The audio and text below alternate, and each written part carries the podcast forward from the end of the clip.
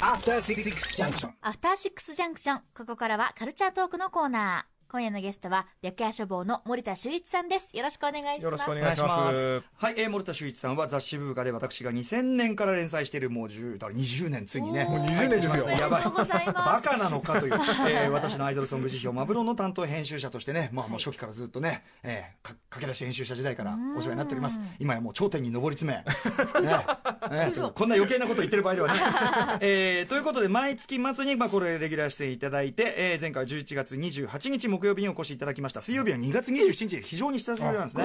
はい、でですね本来なら来週月曜日30日発売のブーブカ2020年2月号で、えー私の連載しているマブロンで、えーその実際に扱った曲を聴いていただくというのがこのコーナーの趣旨なんですが申し訳ございません。私が大長期出演で先週お休みをいただいた分ですね、えーちょっと今月ね、マブロンねやっぱねなかなか書くのがね。いやでも歌丸さんがその連絡取り合ってた時に、スマホで書くよって最初言ってきたんですけど、あの原稿どうやってスマホで書くのかなと思ったんですよね。ちょっとねいろいろね考えたらねそれをやってるとちょっと体調崩しかねねえなぐらいに思ってあのちょっと今回はめんごめんご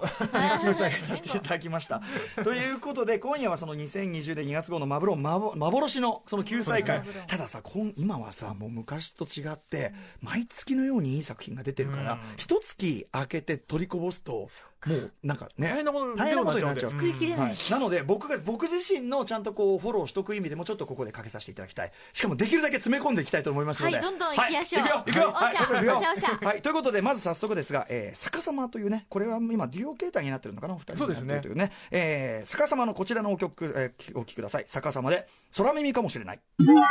はい逆さまで空耳かもしれない。いい曲だよねこれ。すん。ご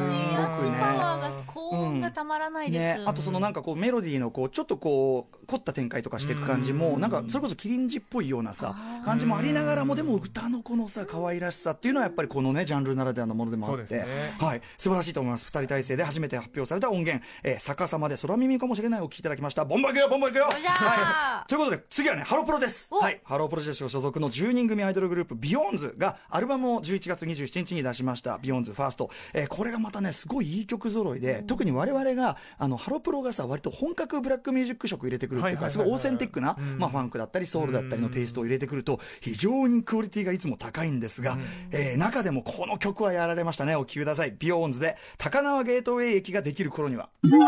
はい、えー BEYOOOOONDS で高輪ゲートウェイ駅ができる頃にはいいでしょうこれ。最高ですね、まあ、いわゆる、まあ、フィリーソウル調という感じですかね、フィラデルフィアソウルね、うんまあ、これはもうあのハロプロのある意味、お家芸というかね、そうですね。ん感じのあの具体的な地名をこう入れてきたりするのも、すごい、まあ、あのつんくイズムの継承というかね、そうですね。えー感じがあると思いますね。なるほど。はい、じゃあどんどん行きましょう。続きまして、これあの、以前、えっと、吉田豪さんにね、あの、ご紹介いただいた、えっと、加納エミリーさんというね、はい、ネオエレポップガールを自称する、要するに非常に 80s のニューウェーブとか、えーまあ、その辺のサウンドにすごく影響を受けて、えーとやられている、まあ、方で、えっと、で、まあ、今回、あの、11月20日に、まあ、ふアルバム「GREENPOP」というのをあの出出されてですね、うん。あのあれですね前回11月に出演された時にメールであの「GREENPOP 入ってるんでしょうか?」っていうのが入ってて、うん。まあ、それ次回扱いですって言ってたんだけどそれ救済になっちゃったんですけど、はい、あの GREENPOP あの噂にた期待にたがわぬ本当に素晴らしい内容でございました、えーその中から1曲加納エミリさんで「Just a feeling」はい、ちょっとポンポン行かせていただきますけどね、加納エミリさん、 Just a feeling、お聴きいていただいております。曲によっては本当にね、あ、もう、もろ、お、ニューオーダーみたいな感じだったりとか、ううんん、あのこういう感じで、まあ、例えば加納エミリさんがそういう、なんていうの、80年代ニューウェーブみたいな、まあ、それこそもうロマン、音楽性はロマンポルシェとかね、ビデオ、踊りがビデオとか踊りとかも、なんか、おきてさんに似ているとかだけだけど、どんな女性だよっていう、そういう思考性もあれば、今日ちょっとかけられませんけど、前、あの、優勢から愛を込めてって曲をすごい大絶賛した甲斐さんが、今回ね、ムーンライダースの鈴木圭一さんプロデュースでやったりとか。うん。これもすごいんですよねそれもやっぱりその80年代要するにあの若い世代からしたらもう完全に新しいものというのかな、一回りして、あの全然その時代性とかっていうのも僕らの感覚とはまた違うあれで時間軸で捉えてて、すごいフレッシュに提示しているような作品もちょっと今月目立ったかなと、えーいう感じがしますね。加納エミリさんめちゃめちゃ良かったです GREENPOP ね。さあバンバン行きましょう。続きましてこれこの調子でいけるかな？えー前も一回曲紹介しましたよね。横浜ベースで活動されているタイムマジックロンリータイムマジックロンリー、はい、えー紹介しました。ニュアンスというね、グループが、えっ、と、12月18日にミニアルバム、えーボタンというのを、えーリリースされました。そこに入ってる曲で、これはね、もう、あのーすごいニュアンスっぽい感じの、うんあのートラックもそうですし、歌とかもそうでね、まあ、ちょっとラップ調という感じなのかな。はい。でもすごく、あ、もう、あの、ニュアンス何個か作品聞いてると、あ、もう、すごいカラーが確立してるなという感じがする一曲でございます。お聴きください。えーニュアンスで、ハーバームーン。このねちょっとこう渋いこうちょっとジャズそうですねジャズフレーバー感じとかねねあったりとかすごいちょっとこうなんていうかな非常にけれん味のあるこのラップうん歌の感じとかはすごいやっぱニュアンスっぽいかなと。まあアレンジが凝ってますよね、うん、本当本当。で、ハーバームーン、まあ、横浜のね、感じを出してたりとかとかね、ちょっとハードボールドなムードも出ててね、かっこいいんじゃないですかね。なるほど。はい、じゃあ、ボンボンいきましょう。続きまして、えっ、とね、次かける、あと、あと2曲かけたいんですけど、はい続く2曲は同じ方の、えー作詞作曲とかね、えー感じになっておりますね。はいどなたかと言いますと、なんとこの番組にも登場していただきました、ポセイドン西川さん。いやー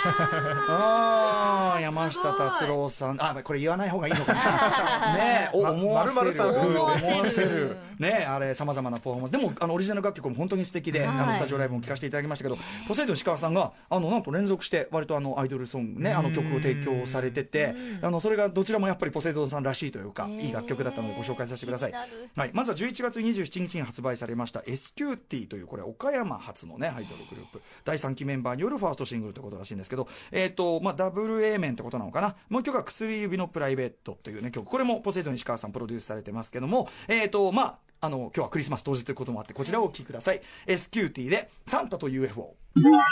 はい、ちょっとこの後ろでね、ふーって流れてるこのコーラスの感じね。うん、これやっぱポセイドンさんのね、この感じが出てますよね。なるほ。ど。はい、SQT で、えーサンタと U- UFO なのサンタと UFO、UFO、サンタと UFO をお聞きいただいております。えー続きまして、同じくじゃあポセイドン石川さんのこちらは作詞作曲、編曲、アレンジも手掛けられております。えー一気にこうメジャーどころでほう。12月18日発売のアルバム「プレイリスト」に収録される、えー私立恵比寿中学エビ中です。おーエビ中。エビ中さんもやってるんですね。そうなんです。これだから、うんで、しかもね、俺ね、今回曲選ぶのに今日かけるので、あの、結構こう、普通に音でこれとこれとこれとこれって選んで、で、クレジット見て、あっっていう。へー。感じもあったんですけど、ただ、やっぱりその、さすがエビ中というか、まあ、SQT さんもすごくいいんだけどうん、おそらくミックスとかいろんな条件の差もあってですね、やっぱエビ中は同じポセイドン3曲でもメジャー感がすごい。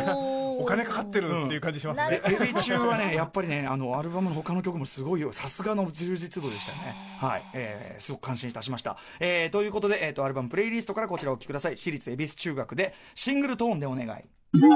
うふーいね、ポセイドンさんがね。はい。私立恵比寿中学、シングルトーンでお願い。ね、ゴージャスですよね、やっぱね。まあ、あのーなんていうのミッドテンポのソウルバラードで、まあ、山達さんのラインで言えば、やっぱ甘く危険な香りとかね。そうですねそのテンポ感って感じでね、間違いないっていう。そしてやっぱエビ中ね、やっぱポセイドン石川さんに楽曲頼むあたりが、やっぱそこはさすが。さすがうんって感じがしますね。今回のアルバムね、あの、えっ、と、やっぱりちょっと、あの、大人っぽくシフトした後の、やっぱエビ中の顔が出てて、はい、そこもやっぱさすがかなと思います。